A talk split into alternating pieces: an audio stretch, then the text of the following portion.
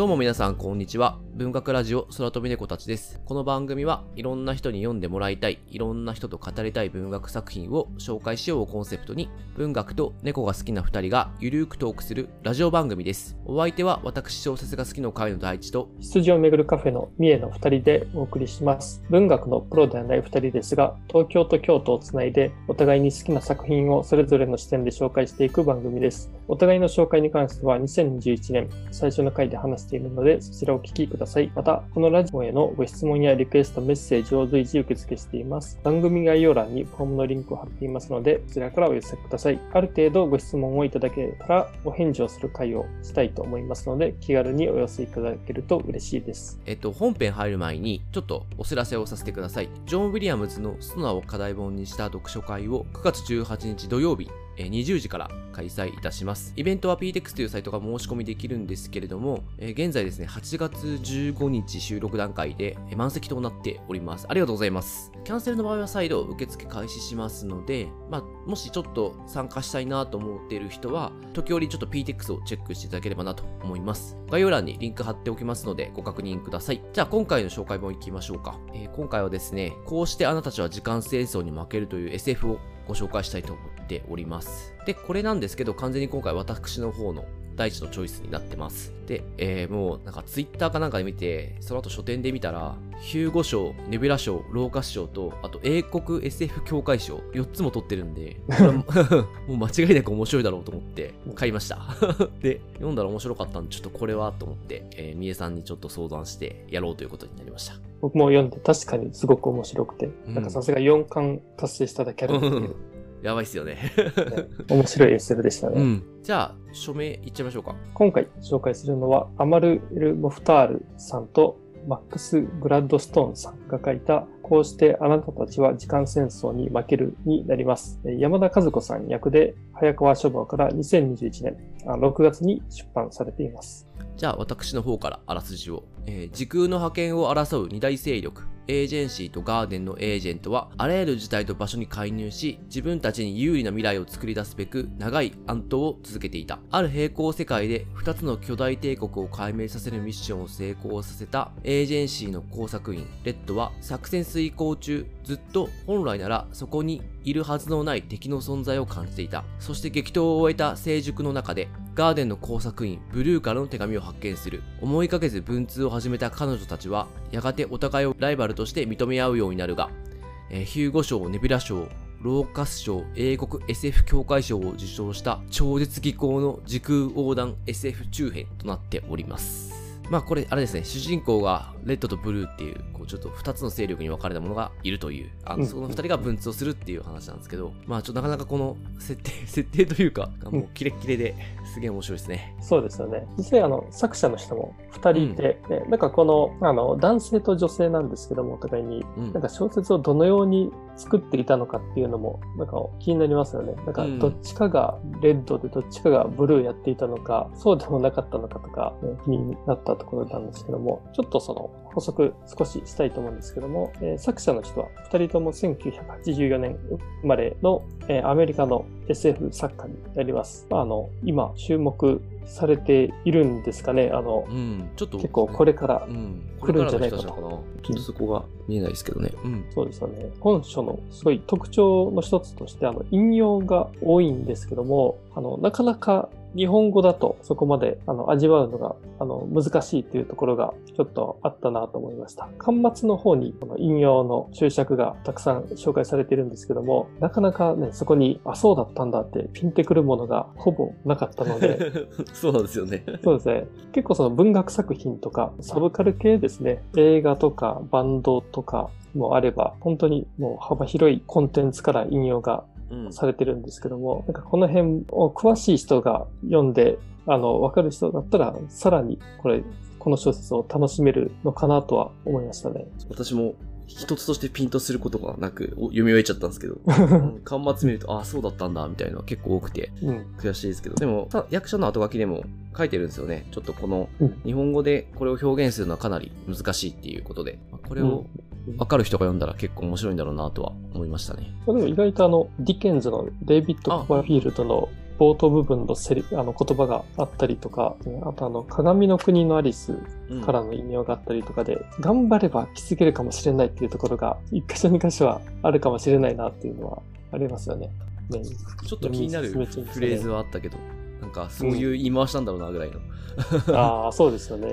うん、あと、この小説は、あの、すごく話が複雑ではあるんですけど、まあ、小説の良さは話理解していなくても、まあ、読んでいると良さというか、面白さって感じることができると思うので、うん、なんかそこが小説自体のすごいところかなと。そうですね。これ、世界設定ちょっと分かりづらいし、あの、読み取りづらいかったり、状況も読み取りづらいんですけど、二人が何をやってるかっていうのは、まあ分かるんで、あの、レッドとブルーが何をやってるかっていうのは分かるんで、それだけでなんか読み進めることができるし、楽しむことができるんで、まあ後でちょっと設定のことも話すけど、結構曖昧にあえてしてるのかもしれないですね。想像のあの余地を残してるのかもしれない。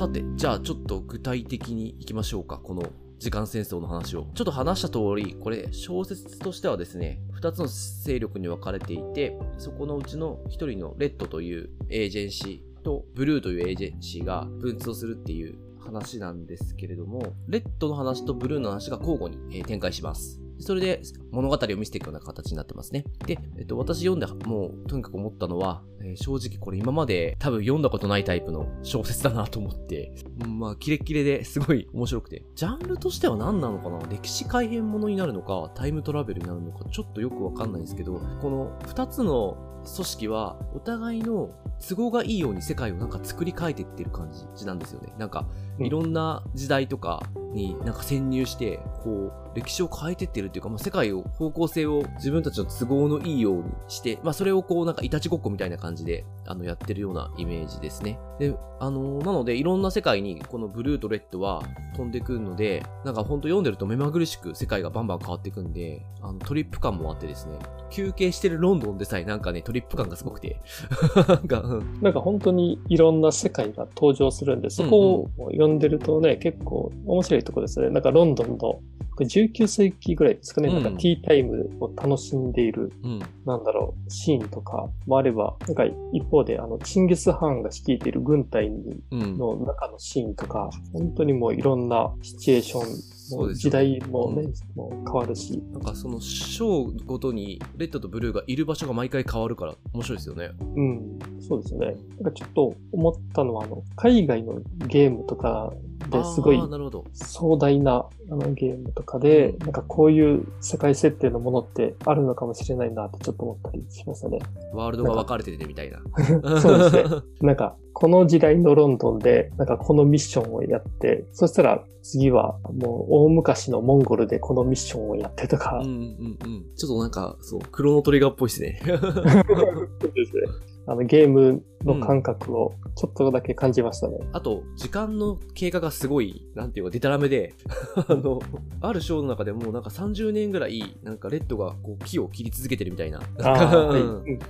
そんな時間経ってんのみたいなとかあったりして、うん、うん、あの、なかなかこう、時間軸がなんかどんどんデタラメになっていく感じも、うん、まあ私たちのこの2021年から見ても多分未来っぽいとこに飛んだ、飛んでいったりする時もあるんで、うん。そうですね。なんか人間の持っている感覚とは全然違うと思うんですよね。うんうん、なんかミッション一つ達成するのにも本当に人の一生分の時間をかけて、うん、なんかそれ、なんか仕入れ作業をやって、それがまた違う時代になって、その仕入れたものが、なんか花が咲くみたいな、うん、気の遠くなるような、なんか時間の扱い方をしてるなって思いますね。なんかそう。で、そんなデタラメの時間の中で、この二人はもう、どういうタイミングで手紙を送ってるのかよくわかんないんだけど、文通が成立するんですけど、まあ、文通をしてまして、まあ、レッドとブルーっていうのは敵同士なんで、まあ、あるきっかけで文通を始めるんですけど、まあ、文通を通して、お互い組織の中であいつはやばいと思ってる同士だったんで、なんか、あの、ライバルとしてこう、認め合っていくんですけど、最終的にこう、どんどん関係が構築されていって、お互いがお互いをなんか必要としていく感じ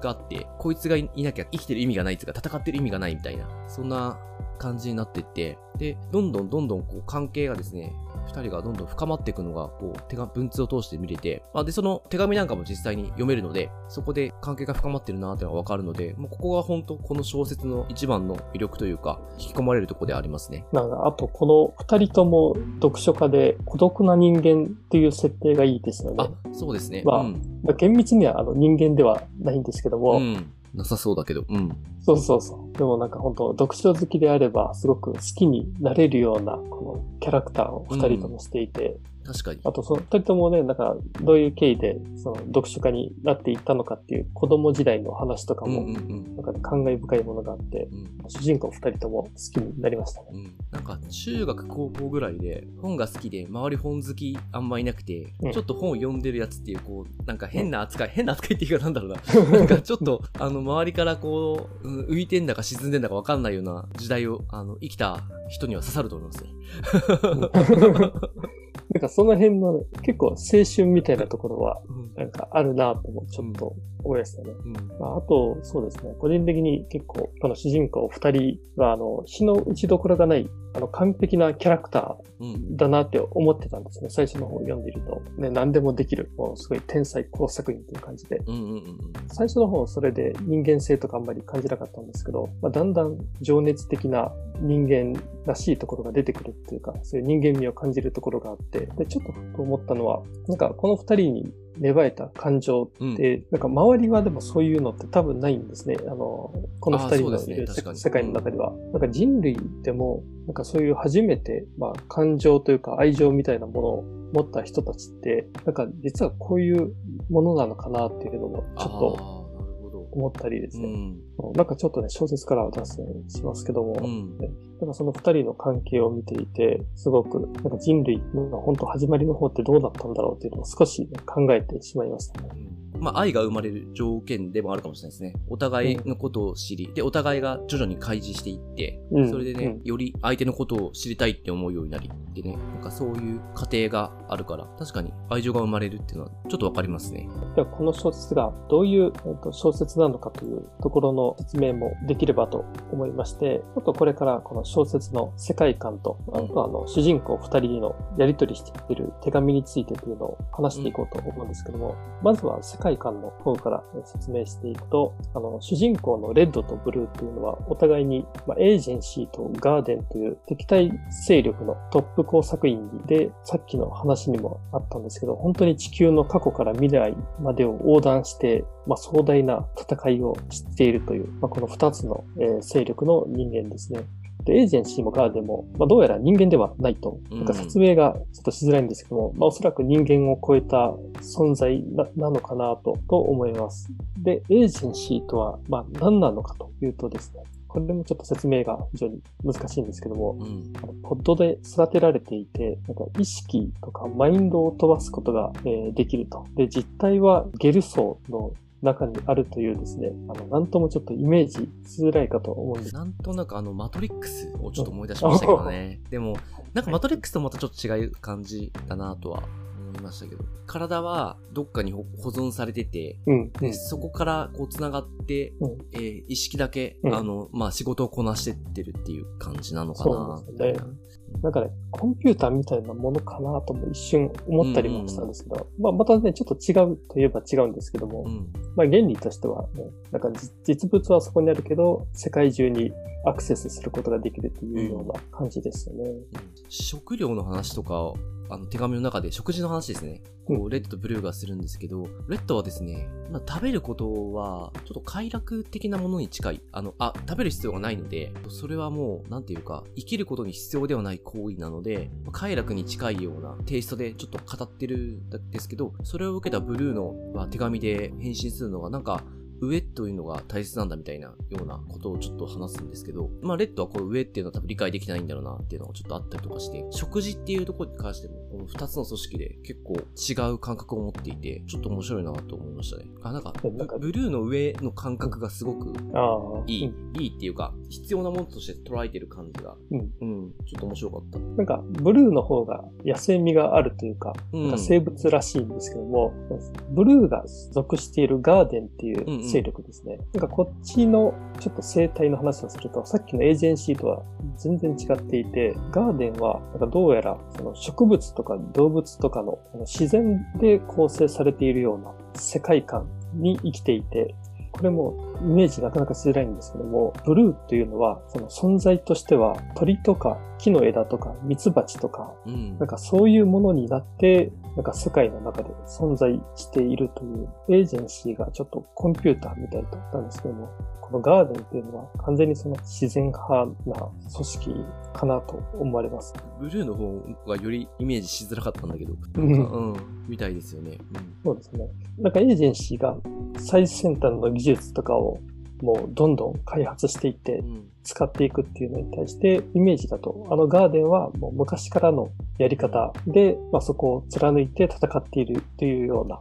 ものかなと思います。まあ、それでもね、本当に互角にやり合っているという、なんかそういう世界観、世界設定です。で、ちょっとこの、これがメインなんですけど、ちょっと手紙について話をさせていただきますと、まあ、さっきも話した通り、レッドとブルーのパートがそれぞれ交互で語られて、レッドがこういうとこにこういうミッションをしてました。ってしたら、なんか手紙が届くんですよ。で、その手紙の内容がその章の最後に入って、そしたら次ブルーの章になって、ブルーもある世界でミッションをこなしてました。で、そこに手紙が届くみたいな。相手からの手紙を受け取るシーンと相手からの手紙っていう形で章は構成されて、それが交互に配置されていってます。で、その手紙の中で、こう、二人の関係が、まあ、どんどん構築されていくなっていうのがわかるような小説ですね。えっ、ー、と、手紙の内容がですね、なんていうか、どんどん切実なものになっていって、お互いなんていうのか、切羽詰まっていくんですよね。まあ、ちょっといろいろ状況があるんですけど、それは。お互い手紙大切にするようになっていきます。で、受け渡し方が結構これ面白いというかかなり凝ってますね。で、これ、お互いが敵側と文通してるってことが、こう、味方に分かると、もう裏切り者になっちゃうんで、裏切り者扱いされて、まあおそらく処刑されるだろうと。なので、あの、他の誰にも分からない方法で手紙を書いて、えー、送るということを二人はやってますね。あの、その、レッドが切るであろう木の中に忍ばせたりとか、ブルーが飲むだろう紅茶の中に、あの、ミルクで文字を書いたりとか、あと鳥の癌やアザラシの中とかに忍ばせたりして、あの手この手で、あの、手紙を届けようとします。で、もうなんか時間軸もデタラメだから、もう次に手紙が届くのが、10年とか、ももっと経ったりとかするんで、もう完全にこの二人に寿命っていう概念が全くないんだなってのは、まあそこでわかりますし、生命体としてもうなんか超越しちゃってんのかなみたいなのも分かってきますね。まあでも、この二人の手紙のなんか出し方とかすごい、あのワクワクしながら読んでます。うん、わかる。うん。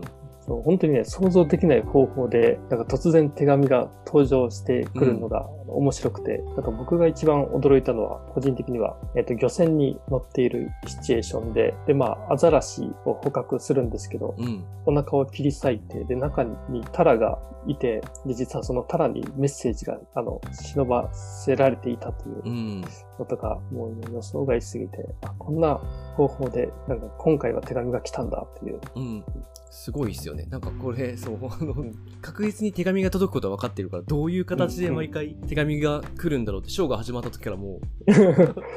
どこだろうとか思って読んでると面白いですよね。うん。まあ、これもなんか人間の感覚だと、そんな手紙キャッチできるはずないだろうと 思いつつ、まあでもね、やりとりしてる二人はもう確実にこれが渡せる方法ですね。うん。ですもんね。えっ、と、味方にバレないようになんか口の中にずっと含んで、うん。あ、そうですね。あの、味方とちょっと離れて、なんか川で読むとかそういうシーンとかあったりしたけど、うん、どなんもうどういう風に手紙がこう 保存されてるのかがちょっともうわかんなくなるけど、まあもうその辺はもう物質ではないだろうなっていうのはなんとなくわかるんですけど、うん、うん、面白いですよね。こうちょっと映像化してほしいなって思いますね、この辺はね。ああ、そうだ。うん、で、まあ、そんな感じであの味方にですね、この自分たちの文通がバレないかどうかっていうのが結構スリリングで、もうここは結構ハラハラしながら読めますね。もうこれ、これが結構面白かったりもしました。うん、うんで、この文通がですね、お互い、ちょっと罠なんじゃないかなって、あの、思っていて、疑ってるんですけど、なんかもう手紙書くのが、もうお互い楽しくなっちゃってるんで、なんかその、罠っかもしれないっていう、この、危険性があるけども、後戻りできなくなってるんですよね、なんか。そうですね。なんかね、やっぱりお互い、だんだんその、存在を認め合うというか、この辺の罠かもしれないっていうところとか、うん、自分たちのそのエージェンシーとガーデンにバレるとまずいという状況も相まって、なんか緊張感がね、だんだんもう高まっていくのが、うん、これまたいい、良かったですよね。うん。結構ドキドキしますよね、この辺本当ね。あ、そうそう。で、読んでて、その次の手紙は一体どういう展開になるんだっていうね。最初の方は、なんか私たちが勝つわみたいなことで、なんかちょっと、こう、ギスギスした感じもちょっとあるけれども、徐々にね、こう、仲良くなっていくあれ面白いですよね。そうそうそう。いや、そう、本当だんだんもう、手紙にも人間性が、うん。こう、現れてるっていう、じゃあ、ちょっと、ここで、ストーリーを少し紹介しますが、あの、ちょっとですね、これも大、大きな、もう、なんだろう、ネタバレしちゃうとですね、最後だいぶ大変なので あの、あんまりストーリーはあんま詳しく話はしないつもりです。でも、ラストなんですけど、このラスト本当最後の展開はめっちゃたまらなくてですね、結構感動しました、私、最後。まあそうですね。このタイトルにある通り、こうしてあなたたちは時間戦争に負けるという、まあ時間戦争に負けるというタイトルが示す通りの展開で、これはなかなかいいラストだったなというか、思ってまして、多分最後止まんなくなるし、結構感動するんじゃないかなと思います。うんうんうん、じゃあちょっと最初の方のストーリーをちょっと解説したいと思います。で、これ、まあ、レッドのパートから始まるんですけど、まあ、エージェンシーの優秀なエージェントであったレッドは、敵を殲滅させた戦場で一通の手紙を発見します。これが自分あってあることは間違いない。レッドはその手紙を見た時に、この手紙に致死性の高いウイルスが付着してるんじゃないかとか、もしくは、こう、自分が味方に対して裏切りを働くようにプログラミングされてしまうんじゃないかとか、そういうちょっとこう、疑いとかを持つんですけれども、でも、レッドはですね、自分に当てられた手紙を開封したいっていう衝動には勝てずに、その手紙を読んでしまいます。で、えっ、ー、と、その手紙はですね、あの、ずっと敵対している組織のブルーから送られてきた手紙でした。で、でブルーはレッドに告げます。えー、優秀なあなたの登場で、私は、まあ、ブルーはこの戦いに全力を尽くさなくてはならなくなったと。で、でも最後に勝つのは私たちだと。もうなんか、レッドがやば、やばすぎるやつだから、ブルーが本気になんなきゃ、ブルーから、私はもう本気になんなきゃ勝てないと思って本気で戦うわ、みたいな、こう、宣戦布告みたいな感じの手紙なんですけど、まあそういうのが最初届くとこからこれ始まりますね。そうですね。うん。なんか、ブルーからの手紙が届いて、うん。あ、これはレッドやばいんじゃないかと、ブルーってめっちゃすごいやつやんって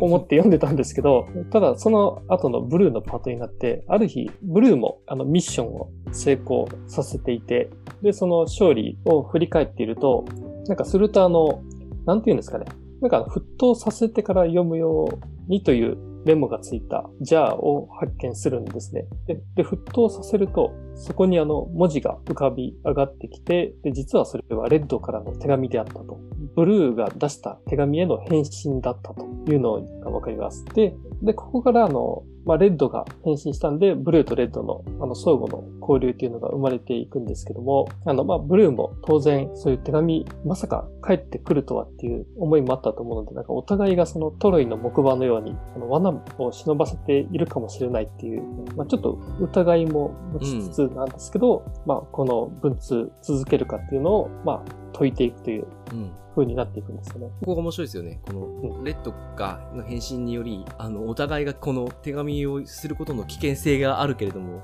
それを承知の上で、この文通やるっていう、このなんか、うんうん、お誘いがいいっすよね。まあ、二人とも本当腕に自信があったというのもあるかもしれないんですけど、お互いがお互いに、なんか世の中にこんな存在の人物がいたのかっていう、なんかそういうのを初めて自分に通じる人がいたんだっていうね、うん、なんかそういう感覚だったのかもしれないなって思ったりします。まあでもここからもう、ね、二人は手紙を、まあ文通をスタートしていって、まあそれがだんだんエスカレートしていくと、まあちょっと情熱的になって、推進を付け加えるようになったりとか、うん、えっ、ー、と、質問への回答を書いたりとか、まあ、だんだん手紙も長くなっていくし、あの、お互いを理解していくことえもしていきますし、で、あの、最初はライバルという形だったんですけど、まあ、友情や愛情といったものが、まあ、芽生えていくと、うん、えー、というのが、まあ、この小説の途中までと。完全に手紙文学ですね。このあたりはね。いや、本当ですよね。うんと、まあ、あの、これ以上はちょっと話しちゃうとあれだって、もう実際読んでもらいたいので、ちょっとこの辺りにして今日はもう切りましょう。そうですね。うん。短い小説なんでぜひ読んでもらいたいと思っております。あ、短いっても、そうそう250ぐらいあるのか。途中ぐらいありますね。うん。あ、でもそこが大変じゃないかなと思います。うん。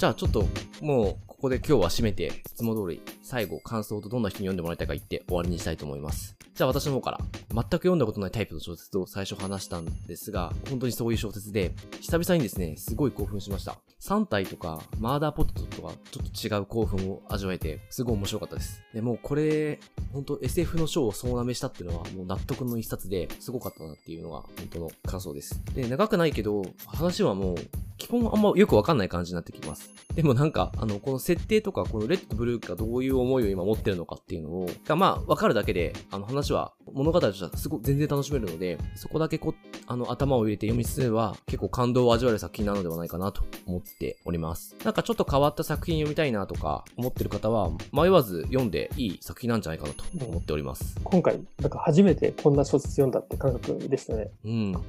か変わってますよね。やばいよね。本当ですよね。そうですね。僕も最初は、あの、まあ、設定が壮大なので、なんか話理解するのに苦労したんですけども、まあ、だんだんあの主人公の二人に人間味が出てきたあたりから、あの夢中になってあの読んでいきました。で、ラジオでは触れていないあの後半パートっていうのがやはりすごいので、まあさすがもういろんな SF の賞を受賞しただけあるなと思いました。まあ、最初はやっぱり話分かりづらい部分もあると思うんですけど、まあ、最後まで読めば、これはすごいって思える小説なので、最後まで読んでもらいたい小説でしたね。で、で結構主人公二人の情熱的な話というのは、なんか好みは分かれるかもしれないなとは思いました。えっ、ー、と、まあ、以前に紹介した3対3っていうのが、あ3対3ですね。3対3が、死神衛星っていうのが、あの、愛の話、愛がテーマの小説でもあるので、まあ、そこに好きな人にはあの、ハマると思いました。まあ、あと、うん、少女漫画とか好きな人も、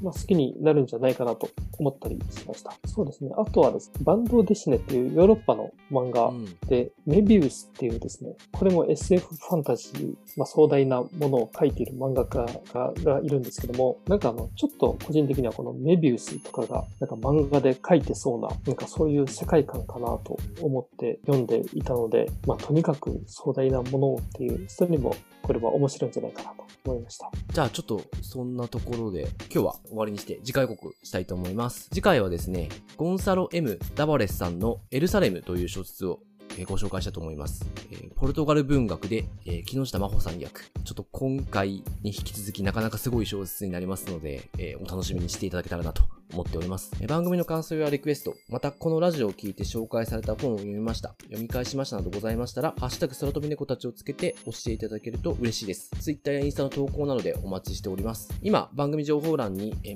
メッセージフォームも載せておりますので、そちらからいただけると大変ありがたいです。えー、積極的に拡散共有していただけると助かります。それではまた来週。ありがとうございました。